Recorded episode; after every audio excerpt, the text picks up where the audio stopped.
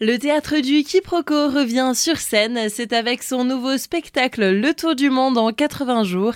Ami Erdinger, membre de la troupe théâtrale, nous en dit plus sur ses futures représentations. C'est une euh, comédie de Sébastien Zopardi et Sacha Danino qui a été euh, un grand succès euh, il y a une petite dizaine d'années autour de Paris. Et on la reprend donc cette année. C'est fortement inspiré du roman de Jules Verne, mais avec un côté complètement décalé, un peu loufoque ça sort un peu en fait des comédies classiques qu'on a l'habitude de voir. Des représentations qui nous feront en quelque sorte bien voyager. Alors effectivement, c'est le tour du monde euh, en 80 jours. On suit donc euh, Phileas Fogg et Passepartout euh, à travers tout leur périple, la rencontre avec une princesse indienne et de nombreux personnages. Et donc la particularité sur cette comédie, c'est qu'on est donc cinq comédiens et qu'on interprète 28 personnages. Ça fait beaucoup, c'est une organisation, c'est une logique pour nous en coulisses, mais c'est ce qui rend en fait la pièce super dynamique. Il n'y a pas de temps mort, c'est ce qui la rend super intéressante pour le public. Une dynamique aussi autour d'autres accessoires emblématiques du théâtre. Beaucoup de changements de costumes, euh, de décors euh, pour bien signifier chaque pays euh, par lesquels il passe, mais ça rend le tout voilà très dynamique et très drôle à voir. Le théâtre du quiproquo, on ne les présente plus.